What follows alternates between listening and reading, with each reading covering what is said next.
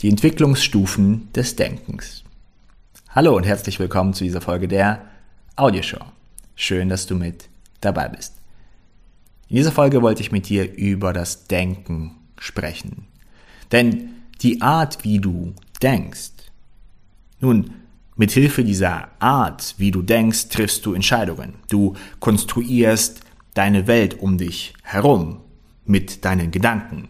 Du schaffst dir ein Eigenbild von dir selbst, wer du bist, was du kannst, was du willst. Du schaffst dir auch ein Bild von anderen Menschen. Du schaffst dir auch ein Bild von der Realität an sich. Und mit Hilfe des Bildes, das du dir schaffst, des Konstrukts sozusagen, bewegst du dich durch die Welt. Du orientierst dich, du triffst Entscheidungen. Und wie du dich orientierst, welche Entscheidungen du triffst, nun, dies hängt unmittelbar mit der Qualität deines Lebens zusammen. Natürlich gibt es unvorhergesehene Dinge. Natürlich können auf dich Situationen zukommen, wo du nichts dafür kannst und deine Qualität des Lebens wird nachhaltig nach unten gezogen. Nichtsdestotrotz können wir, so glaube ich auf jeden Fall, unser Denken verbessern wir können hier die Art und Weise, wie wir denken, wie wir Konstrukte erschaffen, ändern, damit wir im Endeffekt ein besseres Modell der Welt, der Realität von uns selbst schaffen und dadurch auch bessere Entscheidungen treffen, die zu einem besseren Lebensgefühl führen. Also die Qualität unseres Lebens steigern. Genau darüber möchte ich mit dir heute sprechen. Ich möchte dir ein wenig auch zeigen, in welchem Denkprozessen sich die meisten Menschen in unserer Gesellschaft befinden. Und wenn wir dann genügend Zeit haben, werden wir auch über eine Alternative sprechen. Diese Anteilung stammt nicht hundertprozentig von mir, sondern ich stütze diese Kategorisierung, diese Einteilung von verschiedenen Denkprozessen auf die Arbeit von Robert Keegan. Robert Keegan ist ein Entwicklung, Entwicklungspsychologe und arbeitet seit über 30 Jahren an der Harvard-Universität und probiert hier ein Modell aufzustellen, wie sich zum größten Teil erwachsene Menschen geistig weiterentwickeln. Und seine Arbeit wiederum stützt sich auf den Entwicklungspsychologen Piaget, der größtenteils Kinder untersucht hat und das sehr, sehr, sehr gut gemacht hat und verdeutlicht hat, wie Kinder ihre Realität erschaffen, sozusagen. Zum Beispiel kleine Kinder haben nicht die Objektpermanenz. Also sehr kleine Kinder denken, ein etwas ist da und wenn etwas, das Spielzeug zum Beispiel, hinter dem Kissen verschwindet, dann ist es weg. Also sie haben nicht diese Vorstellung, dass etwas irgendwo ist, wenn sie es nicht sehen. Das heißt, diese gedankliche Kompetenz ist noch nicht da. Sie wird aber über die Jahre hinweg entwickelt.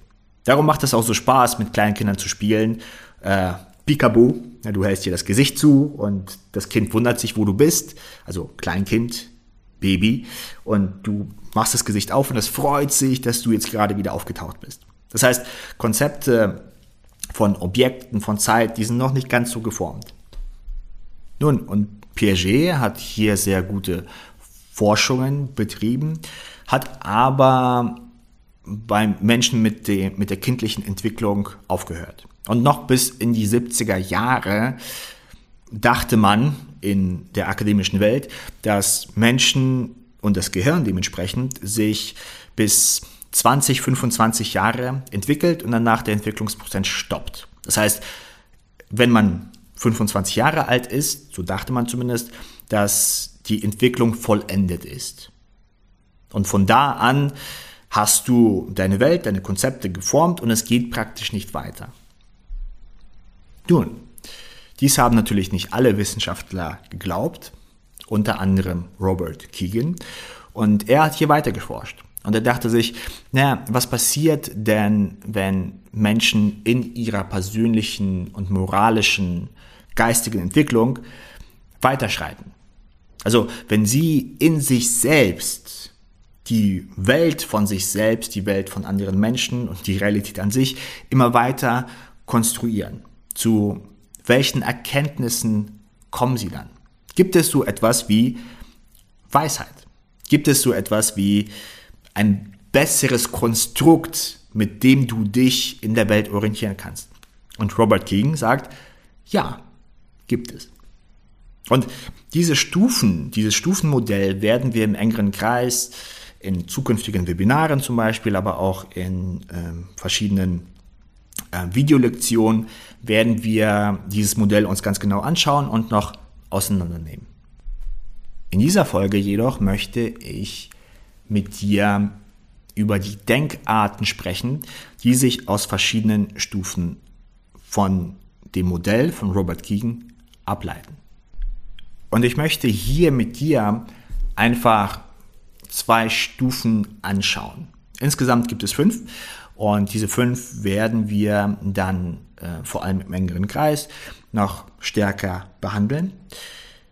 In dieser Folge der Audioshow möchte ich mit dir zwei bestimmte besprechen, aus dem einfachen Grund, weil ich A denke, denke, dass das Besprechen von diesen zwei Stufen dir den größten Mehrwert in einer kurzen Zeit gibt und weil ich auch denke, dass der größte Teil der Bevölkerung und auch Menschen, die sich auf dem Weg des inneren Wachstums befinden und sich persönlich weiterentwickeln möchten, dass sie sich in einer Stufe befinden und den Sprung in die nächste Stufe schaffen möchten. Nun, und wie du auch schon an meinen Aussagen merkst, merkst du sicherlich, dass diese Stufen einer Hierarchie unterlegen sind.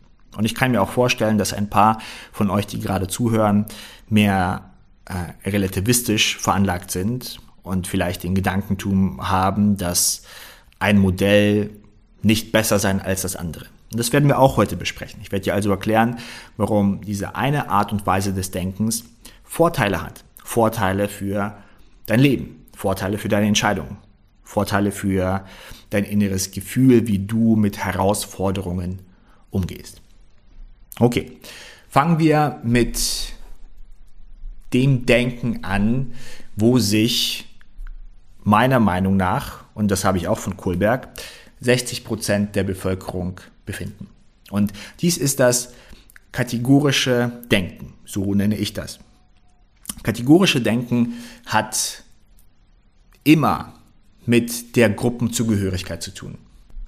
Nun, ich denke mal, du bist Teil einer Gruppe. Deine Identität, wer du bist, wird auch von der Gruppenzugehörigkeit geformt. Und aufgrund diesen Gruppenzugehörigkeiten, denn ich denke mal, du bist nicht nur Teil einer Gruppe, sondern von mehreren. Vielleicht sagst du, okay, ich bin eine Frau, Gruppe. Ich habe dieses bestimmte Alter, Gruppe. Ich bin in Deutschland geboren und aufgewachsen, Gruppe. Und so weiter und so fort. Und aus diesen Gruppenzugehörigkeiten formen sich Normen, Werte, Überzeugungen. Dies bedeutet, dass du dir aufgrund der Gruppenzugehörigkeit ein Weltbild und Eigenbild und Wertebild schaffst. Die Gruppe bestimmt für dich aufgrund von Tradition zum Beispiel, aufgrund was du von deinen Eltern gelernt hast, aufgrund von Einflüssen in deiner Kindheit, aufgrund von Medien zum Beispiel, formt sich hier ein bestimmtes Bild. Was ist richtig, was ist falsch? Was ist ein gutes Leben, was ist ein schlechtes Leben? Dies bedeutet also, dass die Normen und Werte der Gemeinschaft, der Gruppen, zu denen du dazugehörst, dass sie die Kategorien formen, mit denen du dich im Leben orientierst. Dies bedeutet also auch, dass dein Leben klar geregelt ist.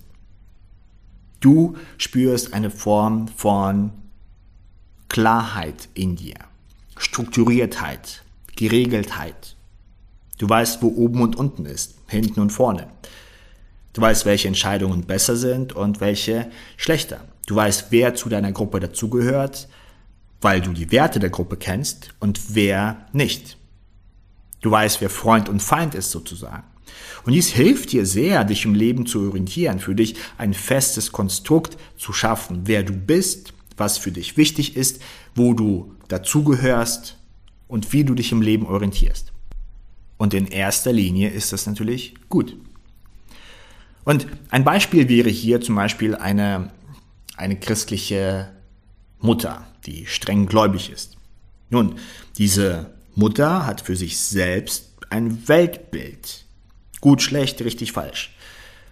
Nun, ein anderes Beispiel könnte die Umweltaktivistin sein, die sich für Umweltschutz einsetzt. Sie hat für sich auch ein Weltbild geschaffen und Eigenbild und wer sie ist und wo sie ein Teil davon ist, wer gut ist, wer schlecht ist und kann sich mit diesem Leben orientieren. Genauso hat der neoliberale Kapitalist für sich selbst ein Weltbild beschaffen, mit dem er sich im Leben orientiert und wo er ganz genau weiß, was gut ist, was schlecht ist und welche Entscheidung er trifft, damit er ein gutes Leben aus der Perspektive des neoliberalen Kapitalisten lebt.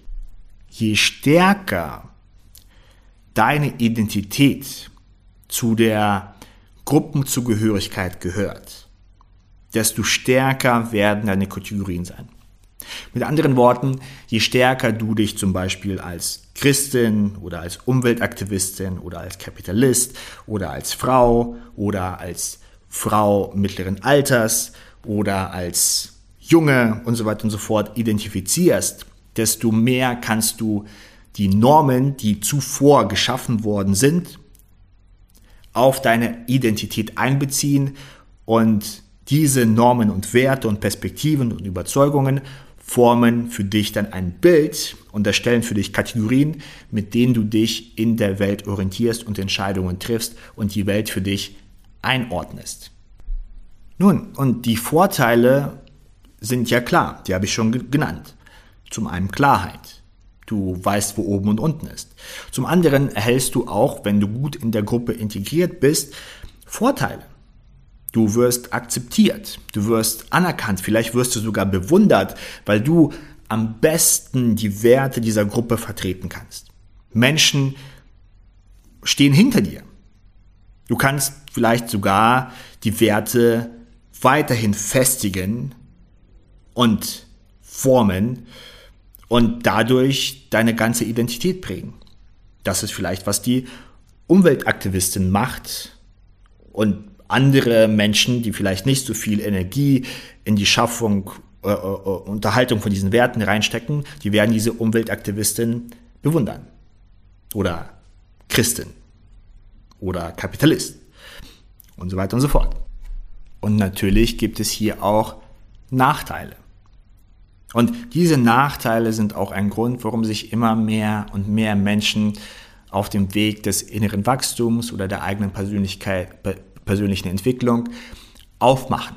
Denn in diesem System, in diesem Konstrukt, was du dir von der Gruppe, was du von der Gruppe angenommen hast, nun, dieses Konstrukt spiegelt vielleicht nicht so gut deine eigenen wesentlichen Interessen, Talente wider deine eigenen inneren Werte und Normen, die vielleicht in dir immer wieder hochkommen.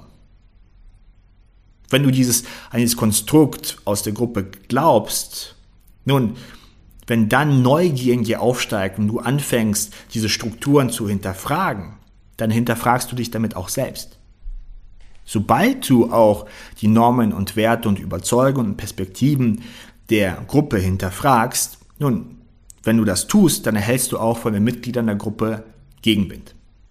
Wenn du also Umweltaktivistin bist und fragst, na, ist das jetzt die richtige Lösung, den Kohlebergwerk zu boykottieren?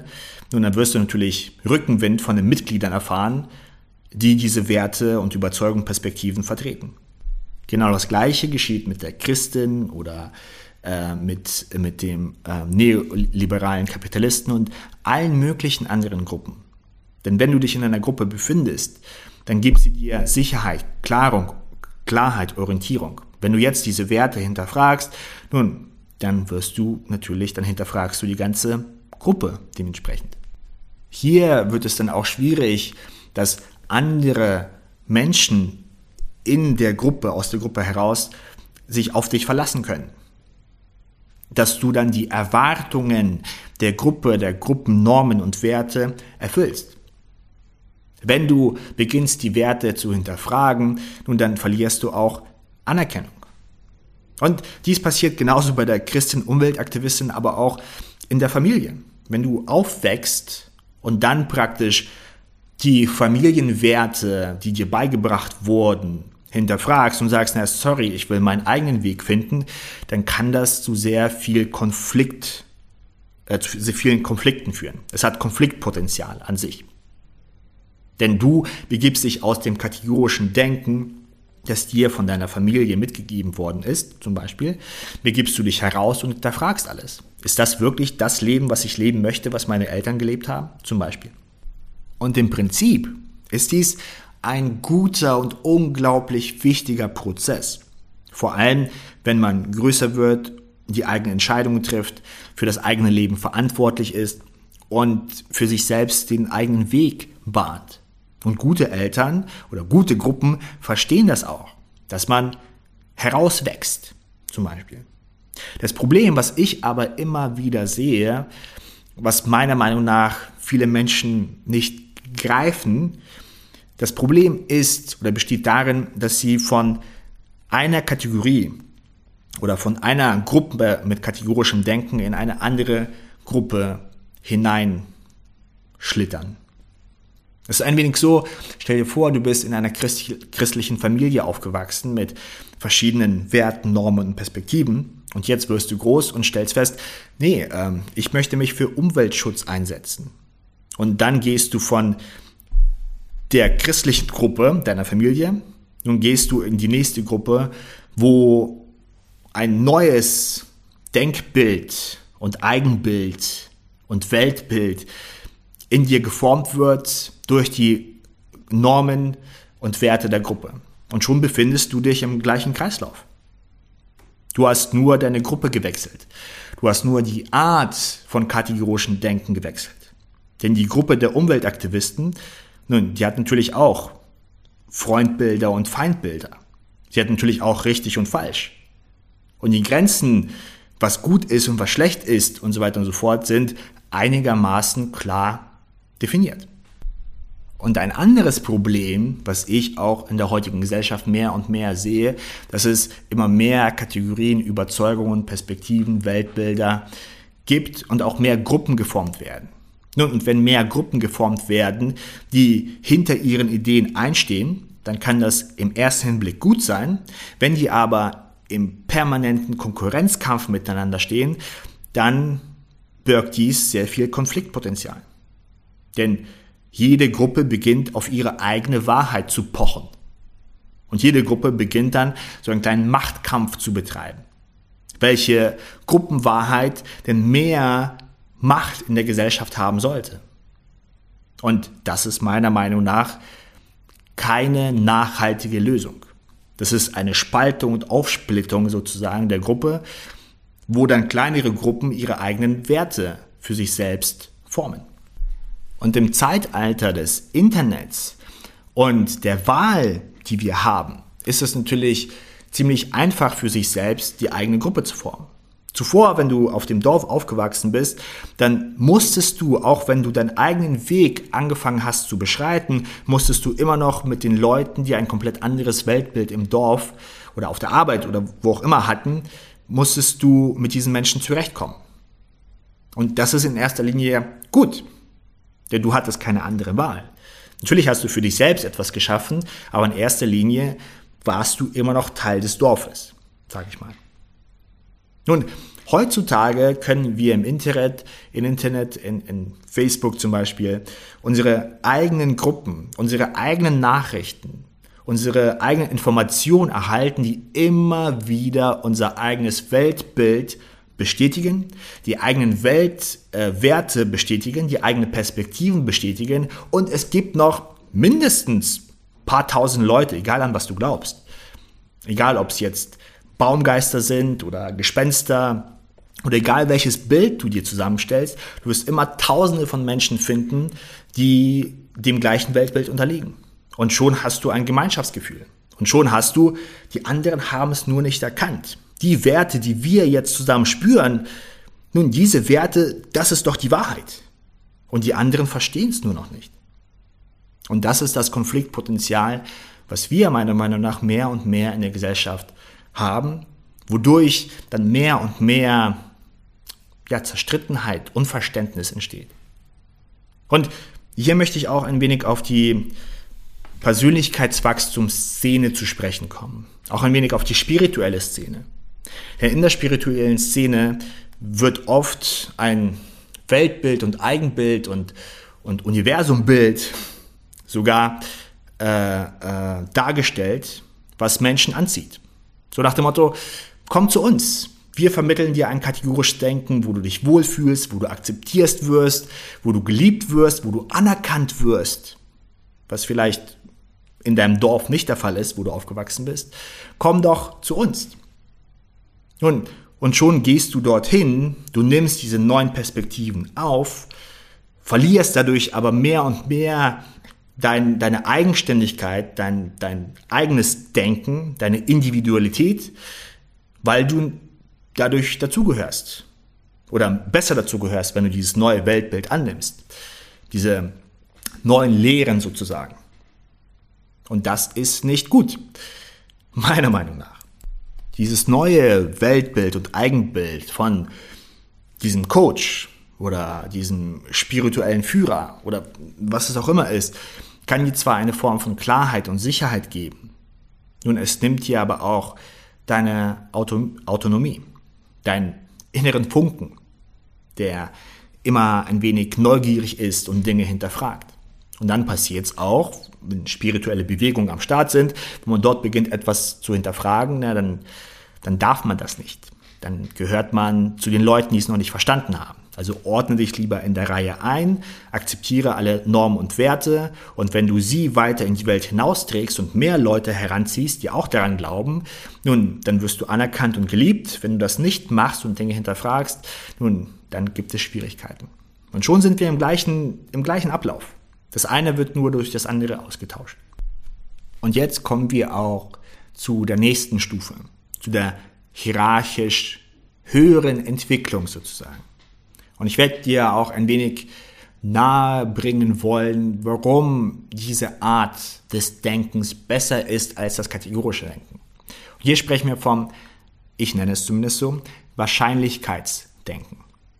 Nun, wenn du diese Art des Denkens annimmst, dann kannst du noch alles tun, was das vorherige Konzept, was die vorherige Stufe im kategorischen Denken konnte, plus du entwickelst weitere Möglichkeiten für dich in der Welt, dich zu orientieren und Entscheidungen zu treffen.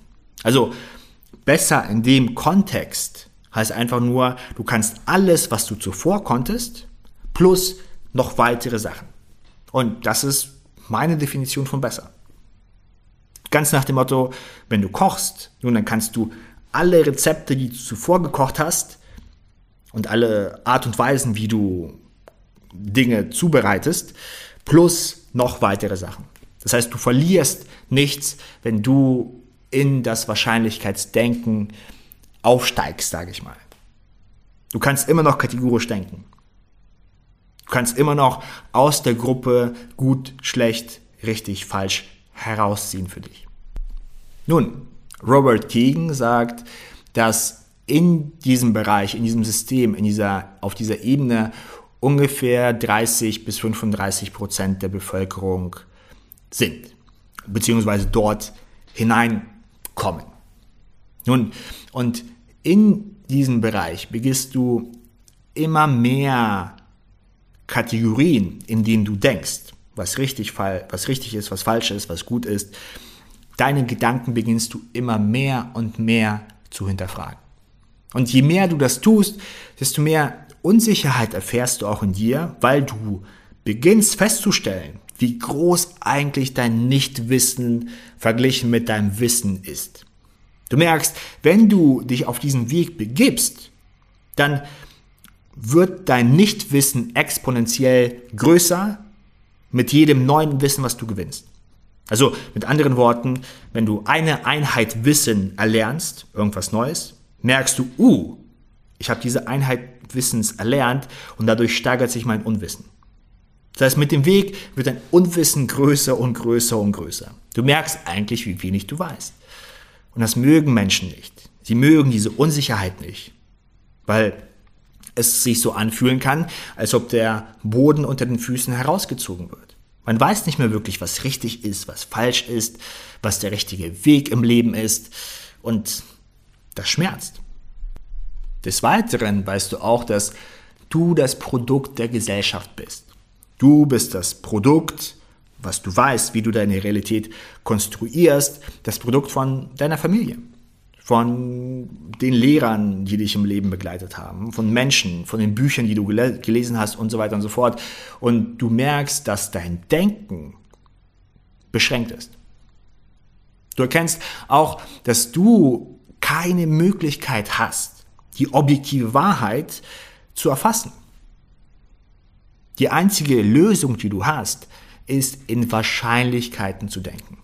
Wie wahrscheinlich ist es, dass das der richtige Weg ist? Wie wahrscheinlich ist es, dass diese Entscheidung mich zu dem Ziel führt? Wenn du anfängst so zu denken, dann übernimmst du automatisch Verantwortung für deine eigene Wahrscheinlichkeitsfindung. In der zuvor, vorherigen Phase kategorisch denken kannst du die Verantwortung immer noch auf die Gruppe äh, abschieben.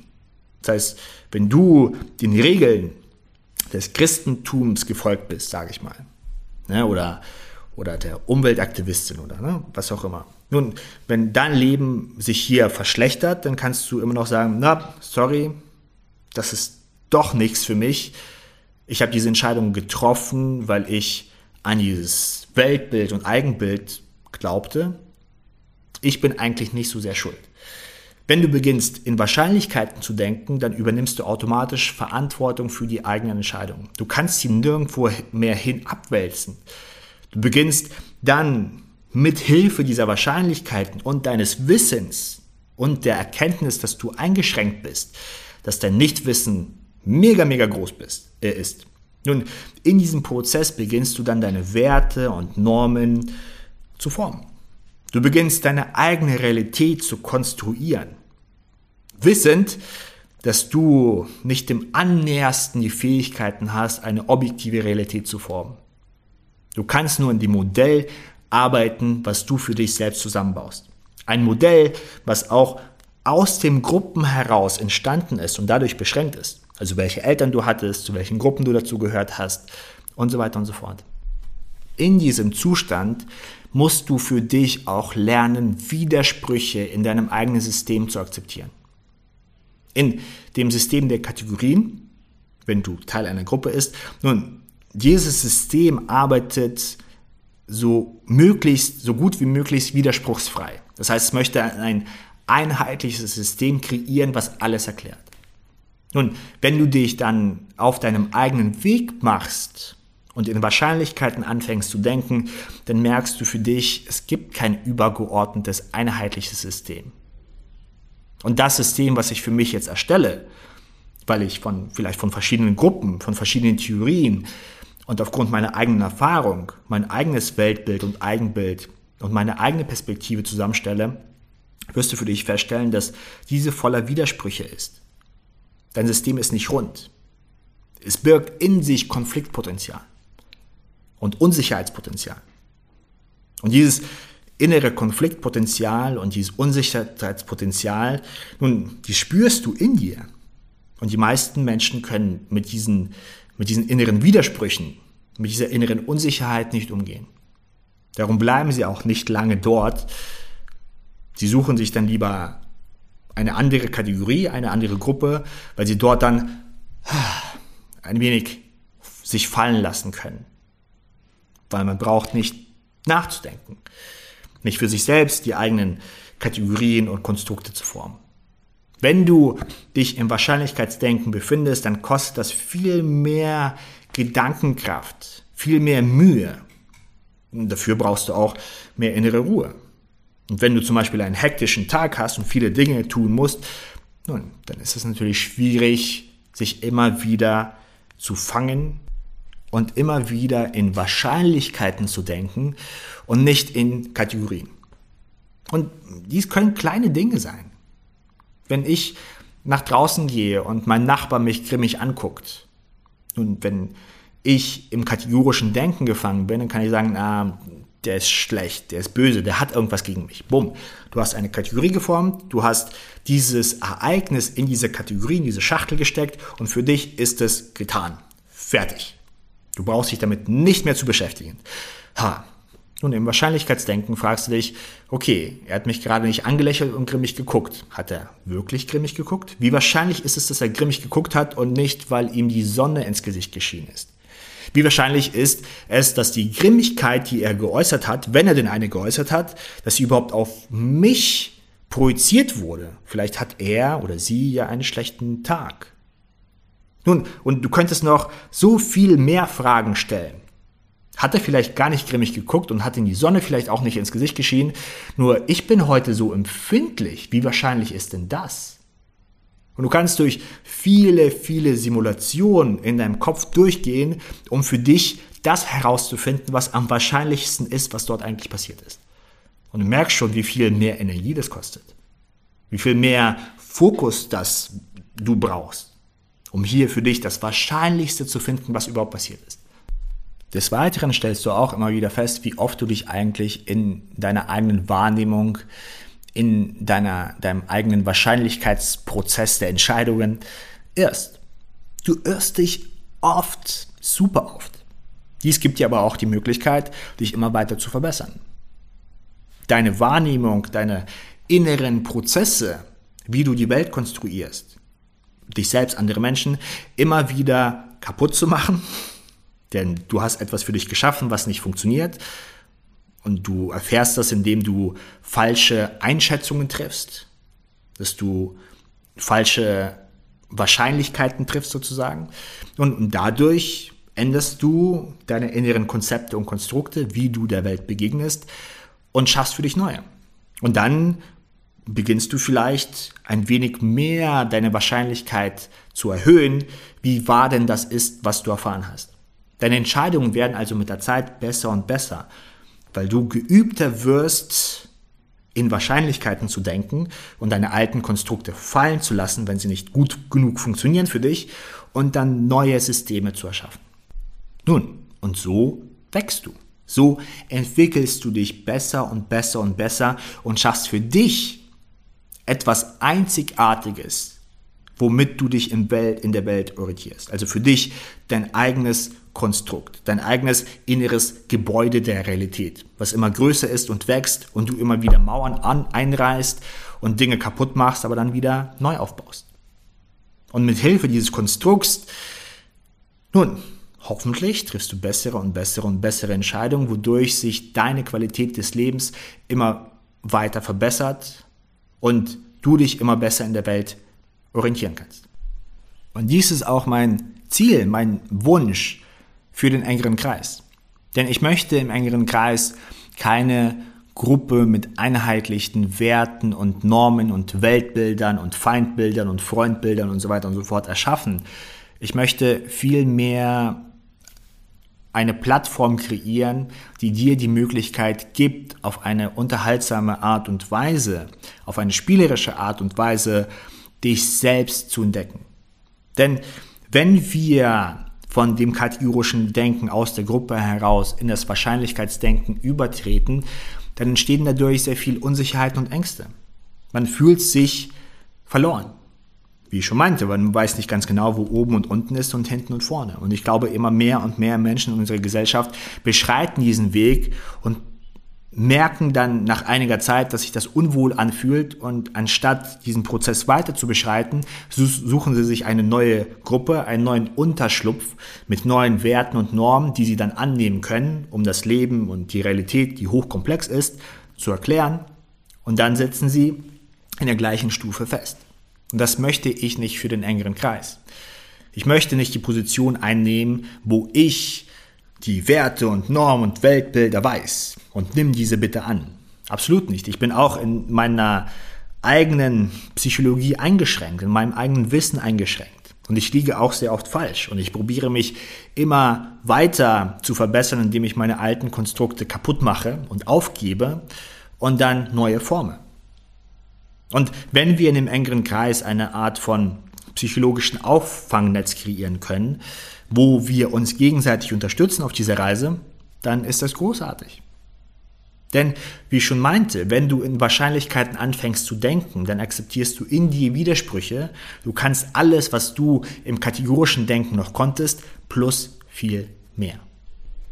In diesem Zustand merkst du auch, dass du selbst, deine eigene Psychologie, andere Menschen und das Weltgeschehen an sich so mega kompliziert ist, dass es unglaublich schwer ist, eine eindeutige Meinung zu komplexen Problemen zu finden. Es ist unglaublich schwer, wirklich für sich selbst zu entscheiden, das ist richtig und das ist falsch, wenn es um hochkomplexe Probleme geht. Ich gebe dir hier einfach mal ein Beispiel zum Schluss. Etwas zum Nachdenken sozusagen. Ich probiere mehr und mehr in Wahrscheinlichkeit zu denken und wir haben noch nicht über die letzte Stufe, das ist das synthetische Denken. Und in diesem Bereich kommen nach Robert Keegan ungefähr nur knapp ein Prozent der Bevölkerung hinein weil es äußerst, äußerst komplex ist. Ich hoffe, ich habe dir die, die Komplexitätssteigerung von dem ähm, kategorischen Denken in das Wahrscheinlichkeitsdenken ein wenig nahe gebracht. Und ich hoffe, du kannst verstehen, dass es nicht jeder Mensch kann, in Wahrscheinlichkeiten zu denken. Für viele Menschen ist es vollkommen okay, zu einer Gruppe, zu, äh, ähm, zu, einem bestimmten, zu bestimmten Denkformen dazu zu gehören und diese Norm der Gruppe anzunehmen. Dies ist vollkommen okay. Und diese Menschen fühlen sich dort auch wohl. Es gab mal äh, wissenschaftliche Studien, die äh, bestimmte Marker von Menschen äh, gemessen haben, die sich in religiösen Gemeinschaften befinden und außerhalb von religiösen Gemeinschaften. Die haben zum Beispiel festgestellt, dass Menschen, die sich in religiösen Gemeinschaften befinden, dass sie weniger nervös sind, dass sie allgemein glücklicher sind, dass sie psychologisch gefestigter sind. Und kein Wunder. Denn wenn du erst einmal beginnst, Dinge zu hinterfragen und dann der Komplexität der Welt ausgesetzt bist, nun, dann steigt in dir die Unsicherheit. Und meiner Meinung nach ist das Ziel dann, mit dieser Unsicherheit Frieden zu schließen, sie zu umarmen, sie in dir vielleicht sogar zu fördern in bestimmten Momenten und nicht dann in eine andere Gruppe hineinzuschlittern und neue Normen und Werte anzunehmen, damit Hauptsache diese Unsicherheit wieder weggeht. Dies ist meiner Meinung nach nicht das Ziel, zumindest langfristig. Naja, und das synthetische Denken, was ich dann irgendwann mal erläutern werde, das nimmt nochmal exponentiell an Komplexität zu. Und langfristig, so denke ich zumindest, ist es ein anstrebendes Ziel, auf eine synthetische Art und Weise denken zu können. Nun, was diese synthetische Art und Weise des Denken ist, werde ich heute nicht probieren zu erklären, weil es einfach den Zeitrahmen sprengen würde. Ich möchte an dieser Stelle einfach nur sagen, dass Robert King, der äh, dieses Stufensystem äh, begründet hat, dass er sagt, wenn wir unendlich Zeit hätten, dann würden wir automatisch bei diesem systemischen Denken ankommen. Denn wenn du dich entwickelst, psychologisch entwickelst, dann wirst du feststellen nach einiger Zeit, dass dieses kategorische Denken dich nicht wirklich weiterbringt. Dass egal zu welcher Gruppe du dazugehörst, die auf eine bestimmte Art und Weise in bestimmten ähm, ähm, Normen und Werte und, und Rollenbildern denkt, dass das nicht ausreichend ist für dich als Mensch. Und nach der fünften, zehnten, zwanzigsten, dreißigsten, fünfzigsten Gruppe, wenn du unendlich Zeit hättest, würdest du feststellen, scheiße, ich muss für mich selbst meine eigenen Werte erschaffen. Ich muss für mich selbst meine eigenen Normen gründen und probieren dann in Wahrscheinlichkeiten zu denken, weil ich das Absolute nicht weiß. Und wenn du dann wahrscheinlich anfängst zu denken, dann wirst du dein System immer weiter anpassen, damit die Wahrscheinlichkeit größer ist, dass du dort ankommst, wo du wirklich, wirklich hin möchtest. Okay, und zum Schluss noch eine kleine äh, Mini, Mini-Geschichte, die das Wahrscheinlichkeitsdenken hoffentlich ein, ein, ein wenig beispielhaft darstellt. Und zwar ähm, geht es um die Corona-Krise, es geht um den Umweltschutz und es geht um verschiedene Freunde von mir. Und verschiedene Freunde von mir setzen sich für den Umweltschutz ein, was ich großartig finde, was ich gut finde. Und ähm, wir hatten, als die Corona-Krise angebrochen ist und sich immer weiter fortgesetzt hat, hatten wir miteinander gesprochen. Nun, und einige Freunde von mir haben sich gefreut, weil Corona-Krise und weniger Leute reisen und wir haben weniger CO2 und die Natur kann sich erholen und das ist ein gutes Zeichen und sie haben sich gefreut. Ja, dann meinte ich, okay, ich sehe das ein, dass es der Natur besser geht. Aber wenn du dich freust, dass Natur besser geht, dann musst du auch akzeptieren, dass vielleicht jetzt in diesem Moment aufgrund der unterbrochenen Lieferketten, dass Menschen zum Beispiel in Indien oder Pakistan, weil sie nicht arbeiten können und gefeuert worden sind, dass sie verhungern. Du musst auch anerkennen, dass zum Beispiel die Mutter, die normalerweise zwölf Stunden am Tag gearbeitet hätte, irgendwelche Sachen genäht hätte, dass sie ihre Kinder nicht mehr in die Schule schicken kann und dadurch der Bildungsstandard in diesen Ländern sich verschlechtert.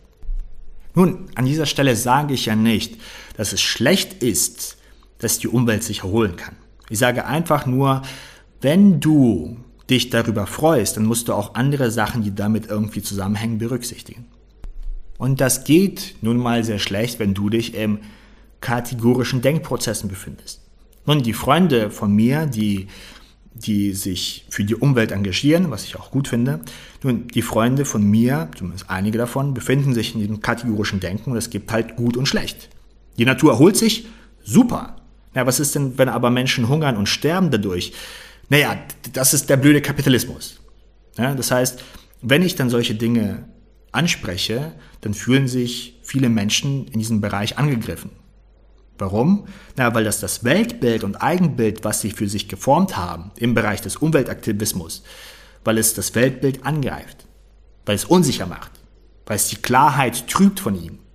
Und anstatt sich damit auseinanderzusetzen, kommt, kommen natürlich Abwehrmechanismen.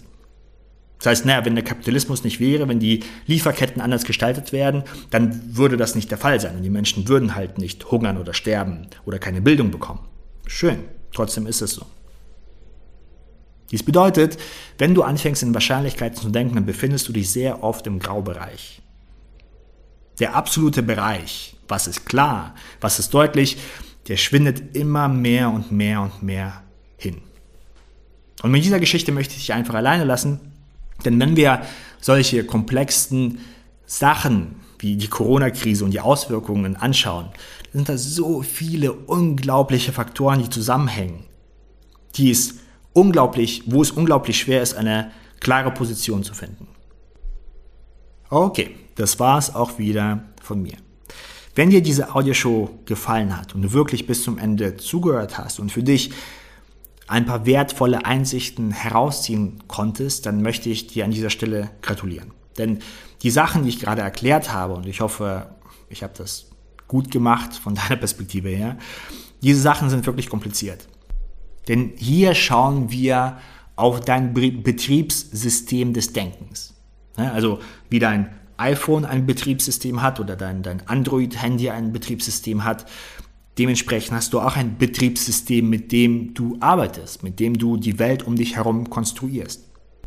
Und im Allgemeinen ist es schwierig, auf das eigene Betriebssystem zu schauen und es zu hinterfragen. Denn dadurch hinterfragt man sich selbst. Dadurch merkt man vielleicht, dass man doch nicht genug ist in bestimmten Bereichen. Dadurch kann man Unsicherheit spüren und so weiter und so fort. Das heißt, wenn du auf dich gerade geschaut hast während der letzten 40 Minuten und für dich etwas erkannt hast, dann ist das großartig. Dann applaudiere ich dir für deinen Mut. Dann applaudiere ich für deine Einsicht, dass dein Nichtwissen viel größer ist als dein Wissen. Und das können nicht viele Menschen. Des Weiteren möchte ich dich auch einladen, mit diesen Unterscheidungen ein wenig zu arbeiten. Vielleicht diese Unterscheidung auch an andere Menschen langsam nahe zu bringen. Denn du weißt ganz genau, wenn sich Menschen im kategorischen Denken in ihrer Gruppe befinden, mit ihren eigenen Werten und Normen, wenn du hier beginnst, Dinge zu hinterfragen, dann kommt, ja, was kommt dann? Dann kommen Abwehrmechanismen. Dann bist du vielleicht die böse Person, die diese Dinge hinterfragt. Weiterhin, wenn du jemanden kennst, der gerade in dieser Übergangsphase vom kategorischen Denken zum Wahrscheinlichkeitsdenken sich befindet. Nun, in dieser Phase, wie ich ja schon meinte, in dieser Phase kommen sehr oft Unsicherheiten hoch. und, und Ängste sind damit verbunden. Wenn du jemanden kennst und denkst, dass diese Person von dieser Audioshow profitieren könnte, um für sich selbst eine bessere Unterscheidung zu treffen, warum die Person bestimmte Gefühle hat oder wie sie sich fühlt, nun, dann lade ich dich ein, diese Audiofolge ihr oder ihm zukommen zu lassen. Des Weiteren, wenn du dich im engeren Kreis befindest, dann freue ich mich mit dir zusammen, diese Konzepte und diese Theorien weiterhin zu erforschen. Ich werde diese Konzepte und Theorien in Webinaren weiterhin probieren zu, zu erläutern und natürlich auch in Videolektionen. Jetzt am Dienstag zum Beispiel gibt es in der Facebook-Gruppe des engeren Kreises ein Webinar, wo wir uns die Herkunft des menschlichen Seins ein wenig anschauen werden. Denn ich finde, wenn du für dich bestimmen möchtest, wo du eigentlich hin möchtest, also wo ein besseres, ein, ein besseres Leben liegen kann, dann macht es Sinn, für uns ein gutes Konzept zu haben, wo du eigentlich herkommst, wer oder was du eigentlich bist, auf einer philosophisch-spirituellen Ebene. Und das werden wir im engeren Kreis am Dienstag, den 23.02. um 20 Uhr in der Facebook-Gruppe genauer erläutern. Äh, wie gesagt, es wird ein Webinar geben. Wenn du im engeren Kreis bist, dann freue ich mich riesig, wenn du mit dabei bist und mit diesen Konzepten ein wenig arbeitest oder zumindest inspiriert wirst. Und mir geht es hier noch einmal nicht darum, dir eine Wahrheit zu präsentieren, sondern vielmehr dich zum Nachdenken zu animieren, damit du für dich beginnst, selbst in, ein, in deinen eigenen Wahrscheinlichkeiten dein Realitätskonstrukt zu formen, womit du dich dann besser in der Welt orientieren kannst. Dies ist mein Ziel. Ich sage niemals, dass ich die absolute Wahrheit kenne. Vielmehr möchte ich für dich die Grundvoraussetzungen kreieren, damit du für dich deine eigene Realität, deine eigene Wahrheit konstruieren kannst, wodurch du und auch dein Umfeld profitiert. Ach ja, und wenn du Fragen hast, wenn du Kritik hast, wenn du deine eigenen Gedanken zu äh, dieser Folge äußern möchtest, dann kannst du da auch das auch in unseren Gruppen tun, also in der großen Gruppe oder in der Gruppe des engeren Kreises. Ich freue mich auf jedes Kommentar, denn ich möchte mit euch zusammen dies machen. Das Feedback, was ihr mir gibt, was du mir gibst, nun auf dem kann ich aufbauen und besser meine Erläuterungen zusammenstellen und besser die Informationen, die ich lerne, verarbeiten und an dich, an euch als Gruppe heranbringen.